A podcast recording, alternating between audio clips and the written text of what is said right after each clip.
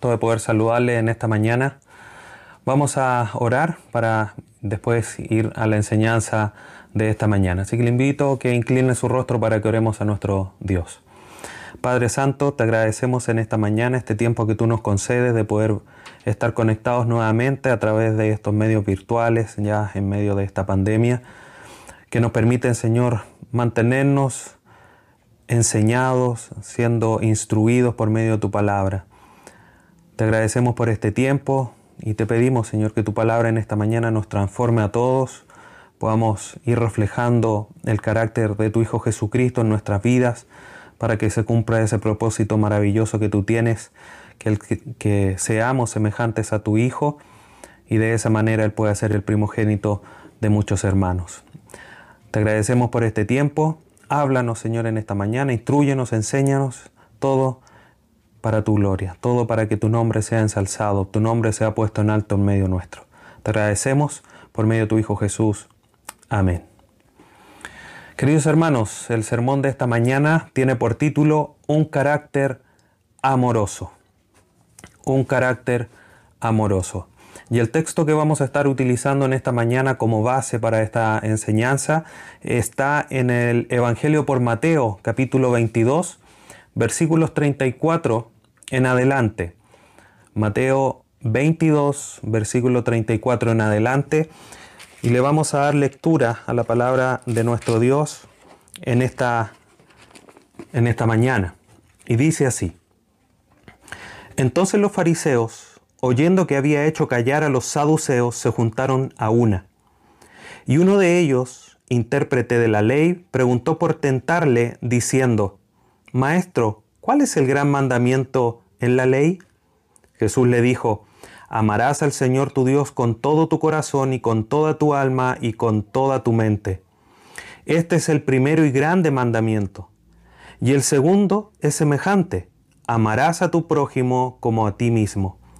De estos dos mandamientos depende toda la ley y los profetas.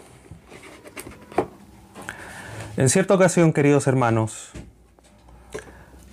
un pastor, un ministro de una iglesia, se enfrentó a un caballero que pensaba, este caballero, que el cristianismo no era más que una colección de problemas difíciles, ese era su pensamiento. Y en cierta ocasión escuchó a este ministro, a este pastor, haciendo una declaración con respecto al libro de Romanos. Y él le extrañaba, a Jacob amé, más Esaú aborrecí. Y, él le manifestaba esto a aquel pastor y le decía que le parecía muy extraño esta frase, esta, esta, esta declaración que hacía las escrituras. Muy extraña le replicó al caballero el pastor. Pero dígame, le dijo, ¿qué es lo que en ella le parece más extraño? Le preguntó al caballero. Oh, replicó esta persona, es de que aborreció a Esaú. Vea usted, respondió el pastor, cómo son las cosas y cuán diferentemente estamos constituidos, le respondió. A lo que agregó, lo que a mí me parece más, más extraño es que haya podido amar a Jacob. No hay misterio más glorioso que el del amor de Dios.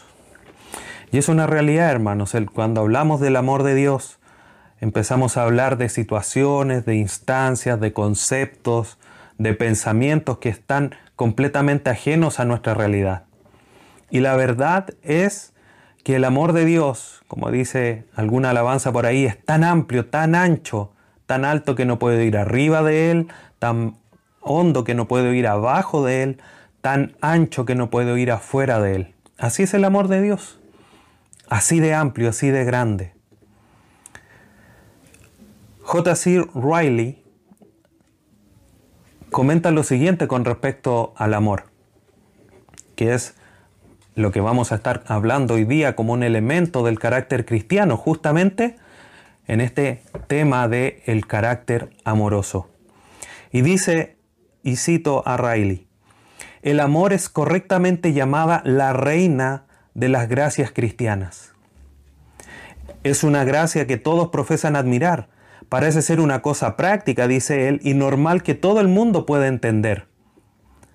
continúa diciendo en esta cita del libro Cristianismo Práctico de Riley, si los hombres no poseen nada más en la religión, siempre se alaban de que poseen amor.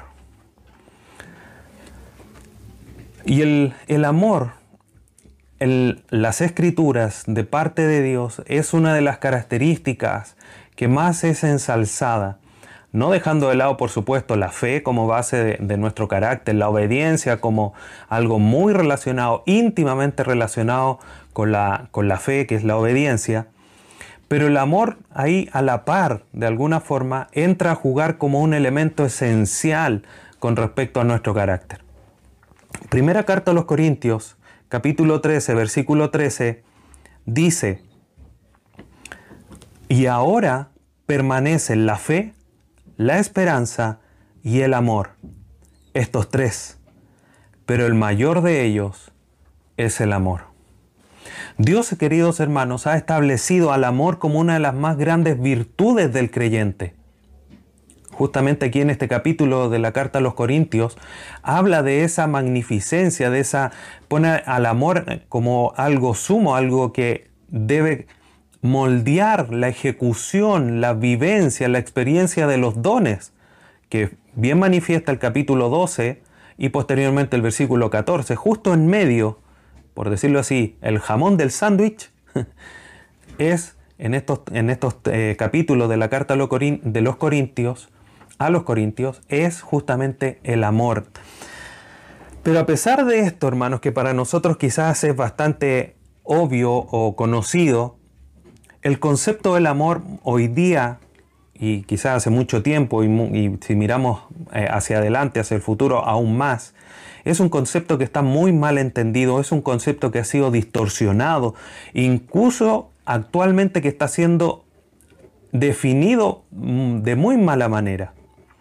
¿Y esto por qué? Porque hay una influencia muy fuerte de la era posmoderna, de los medios de comunicación, de las ideologías, y eso ha corrompido todo lo que es el concepto amor. Vemos tanto en los medios oficiales, en los medios de las redes sociales, en conversaciones quizás no tan oficiales ahí en, el pasillo del estudio, de los estudios, del trabajo, donde el concepto de amor está claramente mal entendido. Y esta comprensión del amor va mucho más allá de conceptos sensuales. Y lamentablemente lo apegan, lo alinean a eso. Y lo leemos así en numerosas letras de muchas canciones. Apegado a lo sensual, apegado a, sentimientos, a emociones. Y no es que de alguna manera esté mal, pero no es solamente eso, ya lo vamos a definir de manera bíblica. Pero además, queridos hermanos, no solamente hay un apego, una, un alineamiento del amor hacia lo sensual, principalmente, sino que también el amor es vulgarizado. Y lo vemos claramente establecido en las imágenes de los comerciales, de las propagandas, donde el amor es puesto como algo inherente a, ser como un, parte de, un de una transferencia. Por lo tanto, ha sido muy menospreciado el concepto del amor. Es más, si nosotros vamos a revisar cuál es la definición la primera acepción de la definición de amor en la Real Academia de la Lengua Española, la definición, la primera acepción dice lo siguiente. Dice, sentimiento intenso del ser humano que, partiendo de su propia insuficiencia, necesita y busca el encuentro y unión con otro ser. Esa es la definición que da la Real Lengua de la, eh, la Real Academia de la Lengua Española sentimiento intenso del ser humano, que partiendo de su propia insuficiencia, dice esta definición, necesita y busca el encuentro y unión con otro ser. En términos prácticos, podríamos decir que esta definición está bastante bien, pero nosotros, y, como es el nombre de esta serie, hablando del carácter cristiano, debemos hacer un poco más agudos en esta evaluación de esta definición y podríamos primero manifestar que esta esta definición de la Real Lengua eh, Española hace claramente alusión a lo que comentaba anteriormente. Primero pone en realce el yo, sentimiento intenso humano del ser humano, que necesita algo y que lo busca para poder satisfacer algo que es propio, que es personal. Y habla además del sentir, sentimiento intenso. Muchas veces a todos nos, nos sucedió que cuando comenzábamos nuestros pololeos, sentíamos las maripositas en el estómago y hoy que nos hacía sentir bien. Se acababan las maripositas y el amor se desechaba. Ya no siento lo mismo por ti.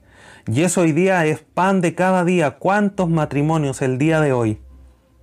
Y esto obviamente quizá ampliando el concepto de amor mucho más allá o aplicándolo más directamente al matrimonio, es justamente eso. ¿Cuántos matrimonios piensan que eh, su relación debe mantenerse por sentir o no sentir algo? Y es justamente de alguna manera lo que hoy día vamos a ver lo que las escrituras nos dicen con respecto al amor y que debe moldear nuestro carácter, no solamente a nivel del matrimonio, sino que a nivel de nuestra relación humana, de nuestra forma de ser. Entonces es importante, queridos hermanos, que no nosotros, nosotros no nos quedemos con esta definición tan humana, tan terrenal de lo que es el amor. No nos quedemos con la sensación de que el amor es lo que justamente la televisión nos dice, sino que el amor debe estar guiado como todo lo demás por lo que las escrituras dicen. Así que veamos justamente eso. ¿Qué es lo que las escrituras nos dicen con respecto al amor? Pero como decía al inicio, antes de ir a dos pasajes centrales para poder entenderlo un poquitito más eh, concretamente lo que es el amor, hablar del amor, queridos hermanos, es justamente como citaba esta alabanza. Es tan alto, tan profundo, tan ancho, que es muy difícil vamos a poder en una sola enseñanza hablar todos los aspectos de lo que es el amor. Hoy día obviamente vamos a ser atingentes a tratar de definirlo, a ver de alguna forma lo que implica en nuestra vida y cómo de alguna manera también debemos aplicarlo, en función de la serie del carácter cristiano transformados a su imagen. Entonces, teniendo eso en consideración, vamos a ir primero a un pasaje que es conocido, Juan 3:16, para de alguna manera tratar de definir, llegar a una definición bíblica de lo que es el amor. Este pasaje que es conocido dice lo siguiente, Juan 3:16, porque de tal manera amó Dios al mundo que ha dado a su Hijo unigénito, para que todo aquel que en él cree no se pierda, mas tenga vida eterna. Este pasaje central y se ha ocupado por mucho tiempo para evangelizar, nos muestra, queridos hermanos, el gran amor con que Dios nos ha, amado. El pasaje es claro. Y esto nos demuestra de alguna manera la motivación, por decirlo así, no es que Dios necesite motivación, Él toma decisiones en su voluntad para hacer cosas, pero nos demuestra la motivación de Dios, el de, de darnos a su Hijo. ¿Cuál fue esa motivación? El gran amor con que nos amó. Pero hay otro pasaje que también nos ayuda a comprender la realidad de lo que es el amor. Primero, vamos a Efesios 5.1 antes de empezar a, tomar algunas consideraciones. Efesios 5, versículo 1 y 2, nos da un poquitito más de luces y complementa a Juan 3.16 que acabamos de leer.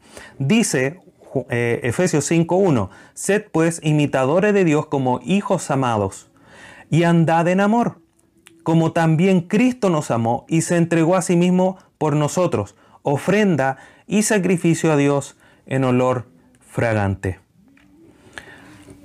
Todos los que tenemos niños pequeños, los que obviamente tienen hijos pequeños con un poco más de edad, ven reflejados que sus hijos quieren ser, oh, yo quiero ser como mi papá, quiero ser médico, quiero ser ingeniero, quiero ser abogado, quiero ser la profesión que tenga su padre. Y eso, y nos imita no solamente en la profesión que podamos tener, sino que en las acciones, nuestras palabras, los gestos que nosotros tengamos. Entonces es normal que el hijo quiera imitar a su papá. Nosotros como hijos de Dios es o debe ser normal que queramos imitar a nuestro Padre eterno o nuestro Padre celestial. Por eso aquí Pablo dice de esta manera, sed pues imitadores de Dios como hijos amados la realidad física, terrena de los hijos imitando a los padres, nosotros en el terreno espiritual debemos hacer lo mismo. Y es interesante que eh, Pablo aquí le escribe a la iglesia en Éfeso, le dice, y andad en amor, como también Cristo nos amó. Así como van a imitar a Dios Padre, también tienen el gran ejemplo, el ejemplo supremo de amor que es Cristo. ¿Y qué es lo que es Cristo? ¿Qué hizo Cristo? En ese amor con que nos amó, se entregó a sí mismo por nosotros. De alguna manera vemos entonces reflejado o complementado lo que, lo que dice Juan 3:16. De tal manera amó Dios al mundo que ha dado su Hijo. Pero Jesucristo también nos amó a nosotros porque Él se entregó por nosotros, a sí mismo por nosotros. Y tenemos ahí el pasaje de Filipenses 2, donde dice eh, que Él se entregó, fue obediente hasta la muerte y muerte de cruz para mostrar su humildad y esa obviamente también complementa la idea del sacrificio que hizo por amor a nosotros. Por lo tanto, queridos hermanos, esta demostración del amor tanto de Dios dando su Hijo y de Cristo por nosotros entregando su propia vida, a la luz de estos dos pasajes podemos desprender varias cosas que son muy interesantes y que es necesario que nosotros tengamos muy presente para poder definir de manera correcta lo que es el amor. O por lo menos tener un concepto adecuado de lo que es el amor. Primero, el amor no es primordialmente una emoción. En ninguno de estos pasajes, queridos hermanos, hemos visto que Dios sintió amar al mundo que Jesucristo sintió amarnos es tomaron una decisión. Obviamente para nosotros seres creados con emociones y sentimientos es difícil separar las emociones de todo nuestro accionar. Pero por eso digo primordialmente. El amor no es primordialmente una emoción. Obviamente está relacionado, pero no es primordialmente eso. Segundo, el amor no es algo para hacerme sentir algo especial. Ay, que él me hace sentir tan bien o ella me hace sentir tan alegre, tan bien, tan especial. Dios ha dado a su Hijo. El Hijo ha dado su vida, no para sentirse bien, sino que porque nosotros lo necesitábamos. Tercero, el amor lleva a la acción. De tal manera amó Dios al mundo que dio. El amor lleva a la acción. El Hijo nos amó, dio su vida en la cruz. Se dio por nosotros. Por lo tanto, queridos hermanos, el amor no es un concepto que sea solamente teórico, solamente algo escrito, sino que es un concepto que lleva a la acción. Y esta acción, como cuarto punto, es, un acto sacrificial. Dios dio a su Hijo. ¿Qué podíamos ofrecer nosotros? Nada, estábamos muertos en delitos y pecados, muertos en la incircuncisión de nuestra carne, etcétera, etcétera. No podíamos ofrecer nada, ni a Dios, ni a Jesucristo. Ellos decidieron salvarnos por el puro afecto de su voluntad, como dice Efesios capítulo 1, en un acto sacrificial, tal como lo dice aquí Efesios 5, 1, versículo 2, al final, ofrenda y sacrificio a Dios en olor fragante.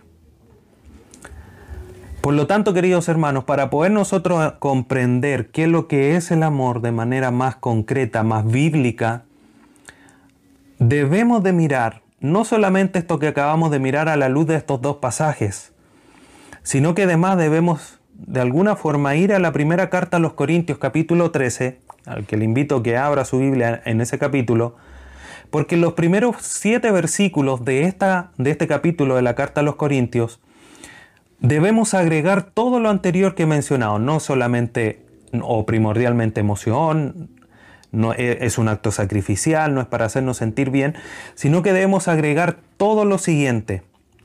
Y dice Doy lectura, primera carta a los Corintios 13, del versículo 1 al 7. Dice así, si yo hablase lenguas humanas y angélicas y no tengo amor, vengo a ser como metal que resuena, que resuena o címbalo que retiñe. Y si tuviese profecía y entendiese todos los misterios y toda ciencia, y si tuviese toda la fe de tal manera que trasladase los montes y no tengo amor, nada soy. Y si repartiese todos los bienes para dar de comer a los pobres y si entregase mi cuerpo para ser quemado y no tengo amor, nada me sirve. Versículo 4.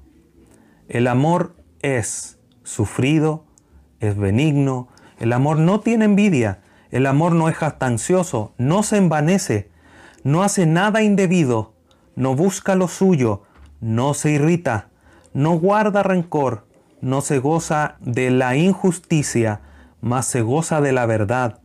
Todo lo sufre, todo lo cree, todo lo espera, todo lo soporta. Definir el amor, por tanto, queridos hermanos, es una tarea muy difícil. Bíblicamente, nosotros no podemos hacer una definición. No existe un versículo bíblico que diga el amor es esto. Obviamente creo que a sus mentes se viene aquel pasaje de la primera carta de Juan, que lo vamos a ver más adelante, donde dice, Dios es amor. Pero no es una definición de amor, está diciendo que Dios en su carácter es amor. Pero no tenemos una definición así parecida a la que da la real lengua eh, española de la lengua, que dice, es un sentimiento profundo, etcétera, etcétera. La Biblia no nos da esa, definición, nos da rasgos de lo que es el amor. Y claramente el amor, a pesar de que nosotros no podemos encontrar una definición bíblica, como le digo con tanta claridad, sí vemos todos estos elementos que yo les he mencionado y quizá hay algunos más, por supuesto. Pero y a la luz de estos pasajes que acabamos de leer, Juan 3, 16, Efesios 5, primera carta de los Corintios capítulo 13, sin lugar a dudas, lo primero que nosotros debemos comprender para un concepto bíblico del amor es que va más allá de un sentimentalismo o de maripositas en el estómago. Lo que más parecido es al amor es una decisión más que un sentir. Y es una decisión de, de, servir de manera sacrificial a otra persona. Y obviamente esto en el amplio aspecto aspecto de lo que es el amor. No solamente el amor en términos de, de una pareja, todos debemos sentir amor los unos por los otros. Por lo tanto, esta decisión, y quiero hacer énfasis en esto, esta decisión nos tiene que llevar a la acción. No solamente, no, si yo amo, ya, ¿cómo lo demuestra? No, pero es que yo lo amo. El amor lleva a la acción. Y vamos a entrar un poquitito más en ese detalle al ir finalizando. Volvamos a Mateo 22, este pasaje que hacíamos alusión para el estudio del día de hoy. Y este pasaje, queridos hermanos, nos muestra cómo Dios, a través de las palabras de nuestro Señor Jesucristo, pone en mucha importancia, en mucho realce al amor, pone al amor como una parte esencial del creyente, parte esencial del carácter del creyente o del carácter cristiano. ¿Cuál es el contexto de Mateo 22 que leímos al inicio? Dice el versículo 34, entonces los fariseos, oyendo que había hecho callar a los saduceos, se juntaron a una. ¿Qué había sucedido? Los versículos anteriores, del 23 en adelante hasta el 33, los saduceos habían preguntado, los saduceos no creían en la resurrección, como justamente dice ese pasaje, y le preguntaron a Jesucristo, ¿qué pasaba con esa situación? Jesucristo le respondió, y el versículo 33 dice, oyendo esto la gente se admiraba de su doctrina. De alguna manera los saduceos y la gente quedó en silencio, maravillada por la doctrina que Jesucristo estaba manifestando al responder la pregunta de los saduceos. Y los saduceos no supieron qué decirle al Señor Jesucristo.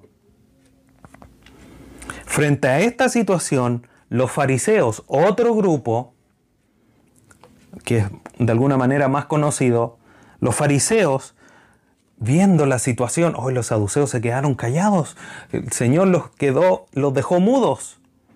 Ellos se juntaron, no con buenas intenciones.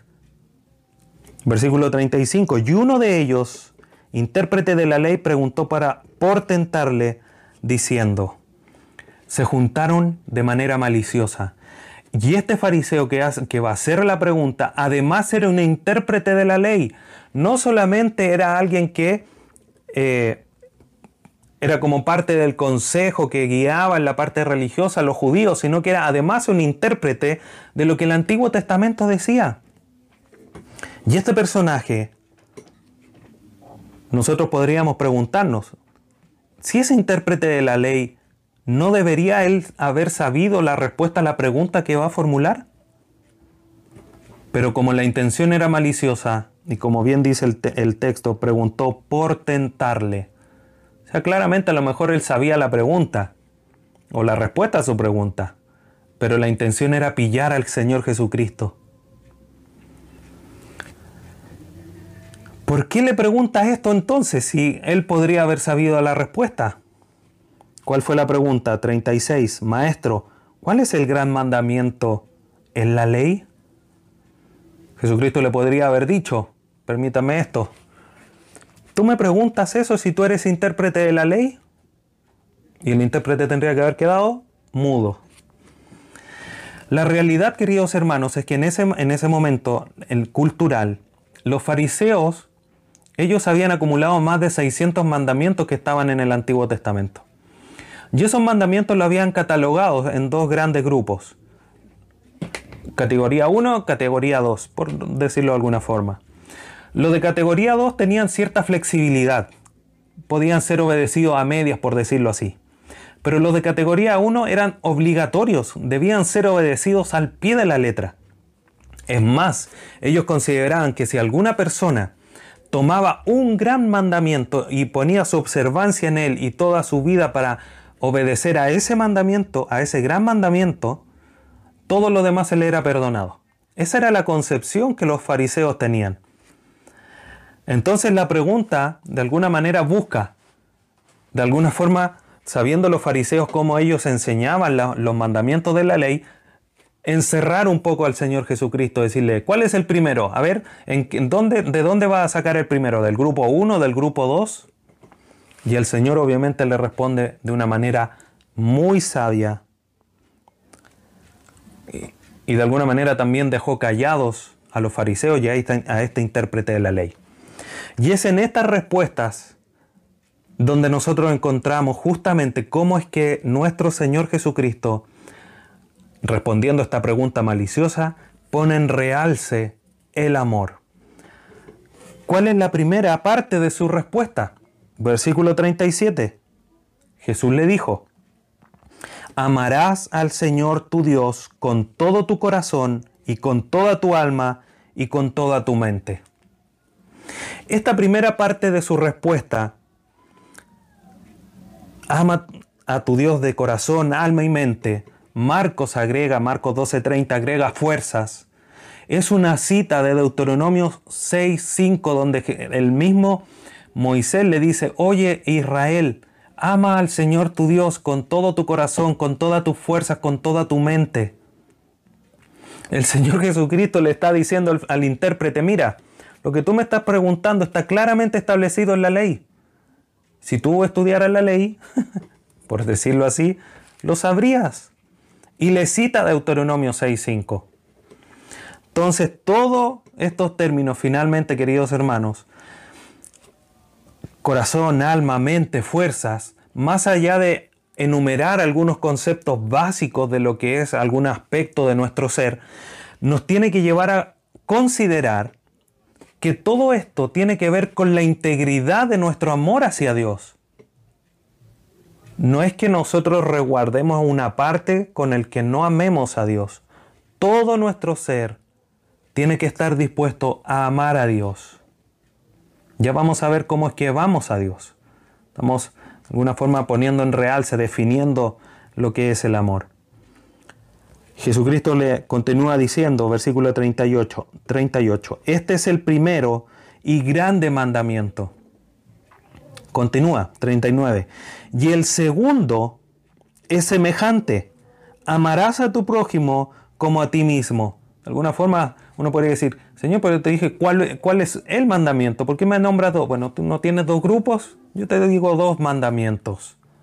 Amarás a tu prójimo como a ti mismo. Y increíblemente, el Señor nuevamente le responde con las escrituras, citando a Levítico 19:18, donde Jehová dice, no te vengarás ni guardarás rencor a los hijos de tu pueblo, sino amarás a tu prójimo como a ti mismo, yo Jehová.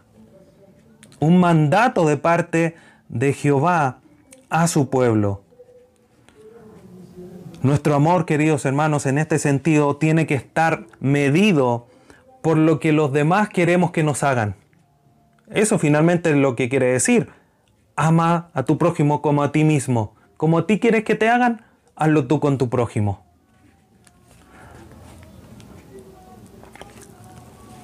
Y es increíble cómo el Señor pone, este es el primero y grande mandamiento y el segundo es semejante. El segundo también en importancia.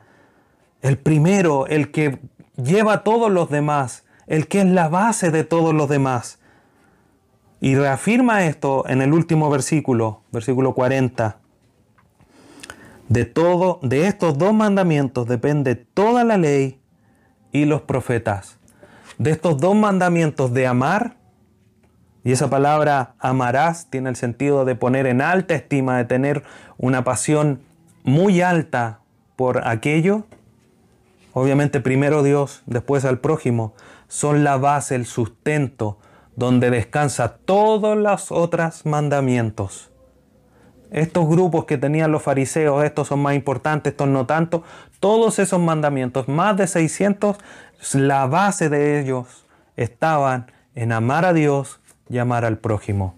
Por lo tanto, el amor es puesto en alto. El carácter amoroso es parte fundamental del carácter que Dios está formando en nosotros. Y como bien dicen las escrituras, Primera carta de Juan capítulo 4 versículo 8. El que no ama no ha conocido a Dios, porque Dios es amor, es, parte de sus atributos, es parte de su naturaleza. Por lo tanto, debemos amar. Si estamos hablando de carácter cristiano, indudablemente estamos hablando de aquellos que tienen que se identifican o que tienen la identidad de Cristo, como lo estudiamos en la carta a los Efesios. Por lo tanto, si tenemos a Cristo, tenemos a Dios. Y si no amamos, es porque no tenemos la identidad de Cristo y eso claramente es porque no, no hemos nacido de nuevo. Pero no solamente Dios es amor, es la fuente del amor, sino que también en, en, este gran amor que Él tiene y que es amor, nos da ejemplo. El Evangelio por Juan capítulo 15 versículo 13 nos dice, nadie tiene mayor amor que este, que uno ponga su vida por sus amigos. Y ese fue Jesucristo, el que dio su vida por todos nosotros, demostrando ese gran amor, la esencia de su ser, llevada a la acción, llevada a una entrega sacrificial. Y es así como nosotros debemos demostrar el amor. Es así como debe de ser en nuestro carácter. Nos podríamos preguntar entonces, ¿cómo demostramos el amor? Y aquí podríamos responderlo de alguna manera de dos formas. ¿Cómo demostramos el amor? Bueno, veamos cómo se demostramos a Dios. Vamos a Gálatas capítulo 2 versículo 20 donde dice Pablo aquí a los de Galacia, les dice, con Cristo estoy juntamente crucificado.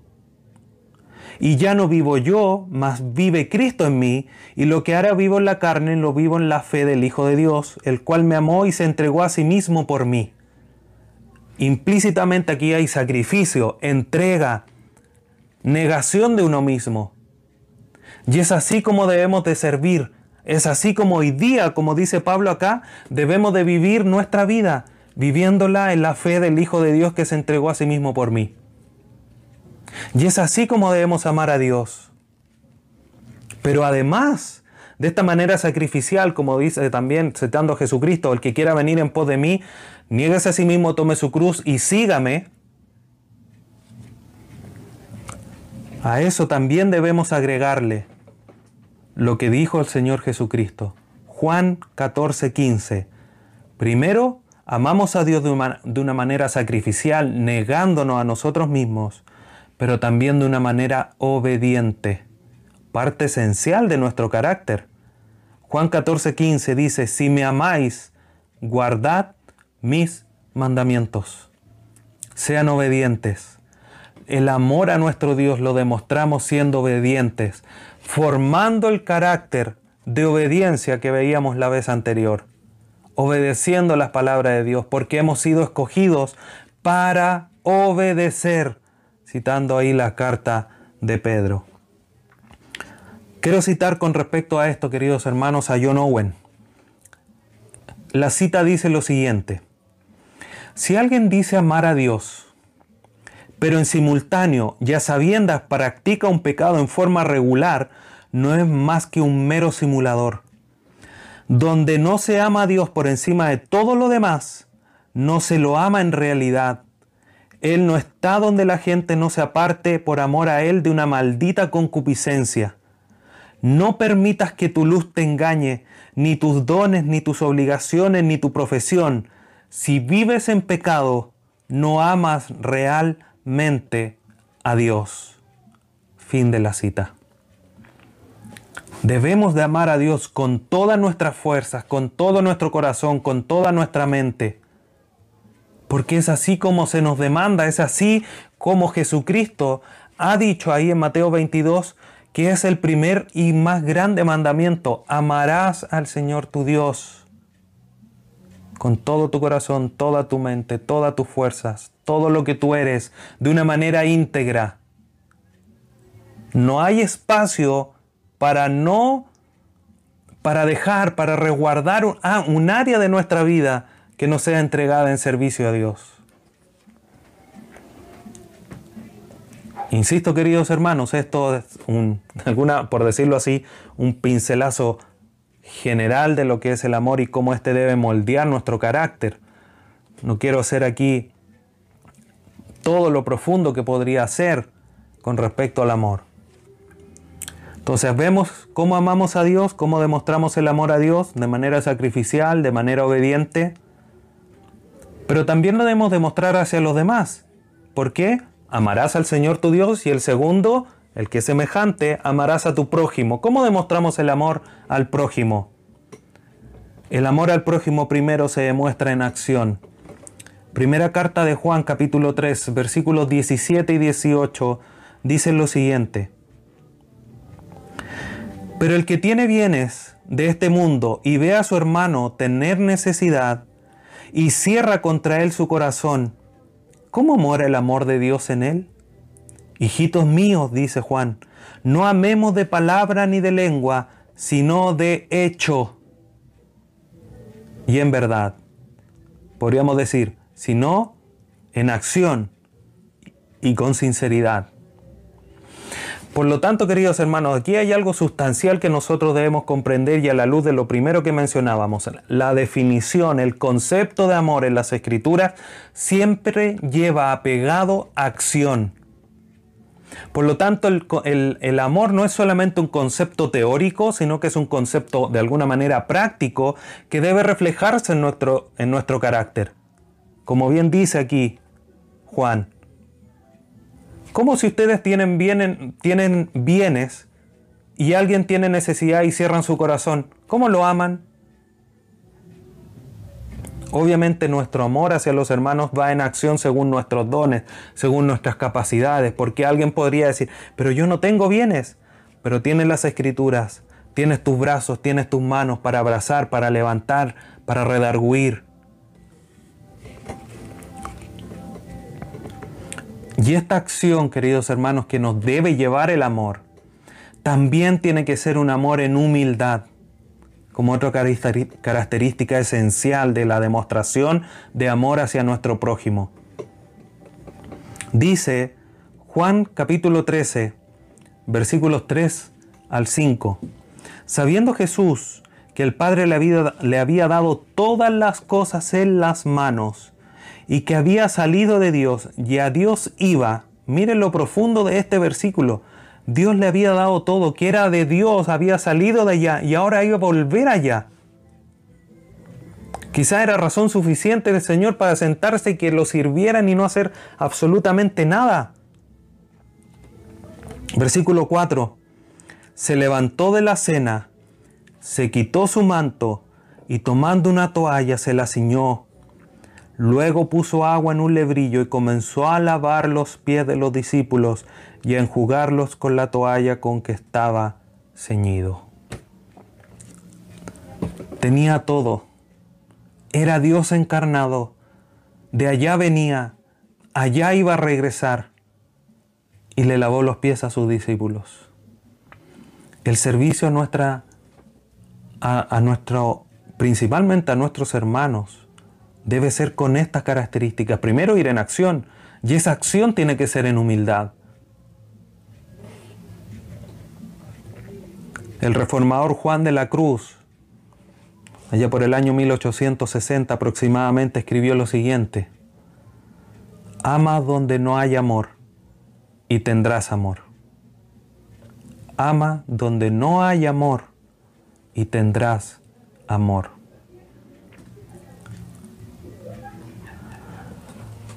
Para ir concluyendo, queridos hermanos, el Señor Jesucristo nos ha dejado un ejemplo muy grande, muy profundo de lo que es el amor.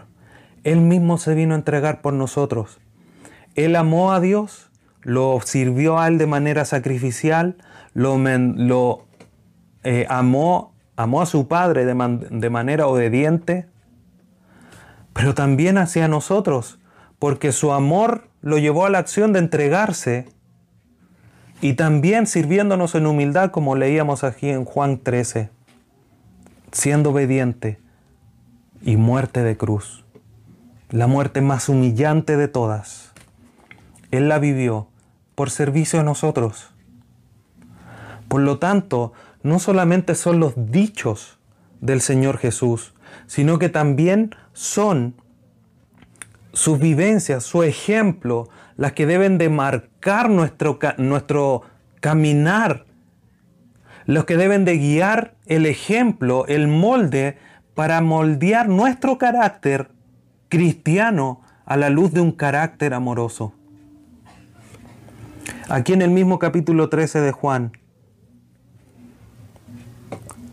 versículos 34 y 35 dicen lo siguiente. Dice el Señor Jesús, un mandamiento nuevo os doy, que os améis unos a otros, como yo os he amado, que también os améis unos a otros. En esto conocerán todos que sois mis discípulos, si tuviereis amor los unos por los otros. Fíjese cómo el Señor Jesucristo quiere implantar de alguna manera en la mente de sus discípulos lo importante. Repite cuántas veces unos a otros, unos a otros, unos a otros. Y tomando nuevamente las palabras de Juan de la Cruz, ama donde no hay amor y tendrás amor. Esa es la manera el Señor Jesús vino a mostrar, a amar donde no iba a tener amor. A los suyos vino, los suyos no le recibieron y fue a donde aquellos que no eran ovejas, y eso sí escucharon su voz. Sí lo amaron, sí lo siguieron, sí se negaron, sí le sirvieron sacrificialmente. Y ese es el ejemplo que nosotros debemos de seguir. Jesucristo es nuestra guía, nuestro molde, y según ese carácter, debe ser forjado nuestro carácter de servicio, de amor, de entrega incondicional. Que el Señor nos ayude, queridos hermanos, para poder actuar de esta manera, para poder forjar este amor en nosotros.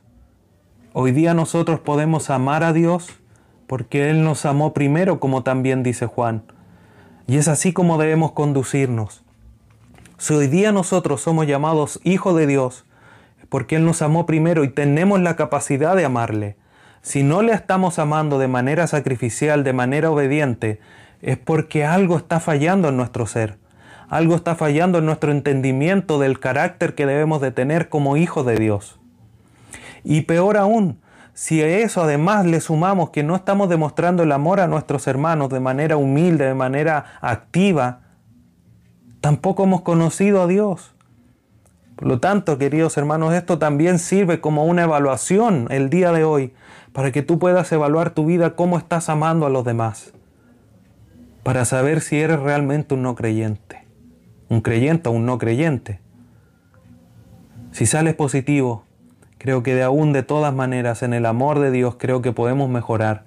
Podemos mejorar nuestra entrega, podemos mejorar nuestra obediencia, podemos mejorar nuestras acciones y podemos mejorar sin lugar a dudas también nuestra humildad en servicio, en entrega incondicional, en buscando el bien del otro, recordando ahí todo lo que dice la primera carta a los Corintios capítulo 13. No es envidioso, no, es jactancioso, no se envanece, no busca lo suyo, etcétera, etcétera. Y ese es el carácter que nosotros, además de la fe y de la obediencia, debemos de comenzar a forjar de manera insistente, buscando tener un carácter amoroso, tal cual como Dios ha demostrado su amor hacia nosotros.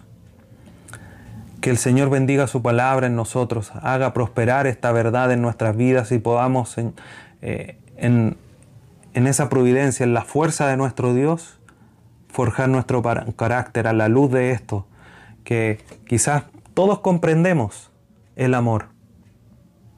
Como decía y citaba a Riley al, al inicio,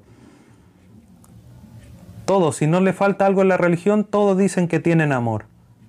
Pero lo que nosotros debemos hacer hoy día, queridos hermanos, es demostrar el amor bíblico, no el amor terreno, el amor bíblico, porque nuestro carácter es un carácter que viene de lo alto y que Dios está formando en nosotros de una manera progresiva, de una manera de a largo plazo, de una manera de un proceso y nosotros debemos de instar, de insistir, de buscar que eso sea formado en nosotros.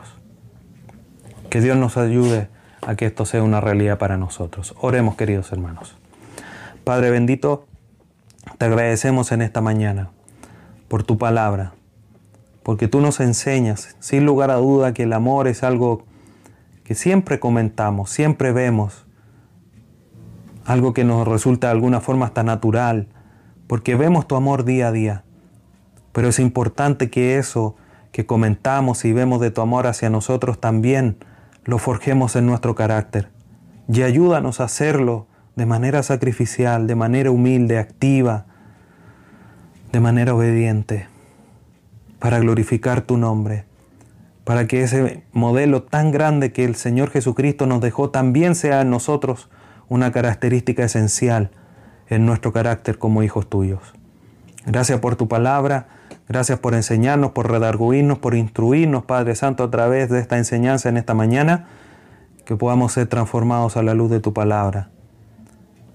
Ayúdanos, Señor, para batallar en contra de aquellas áreas que nos impidan amar, que nos impidan seguir creciendo en esta área, de una manera bíblica, por supuesto.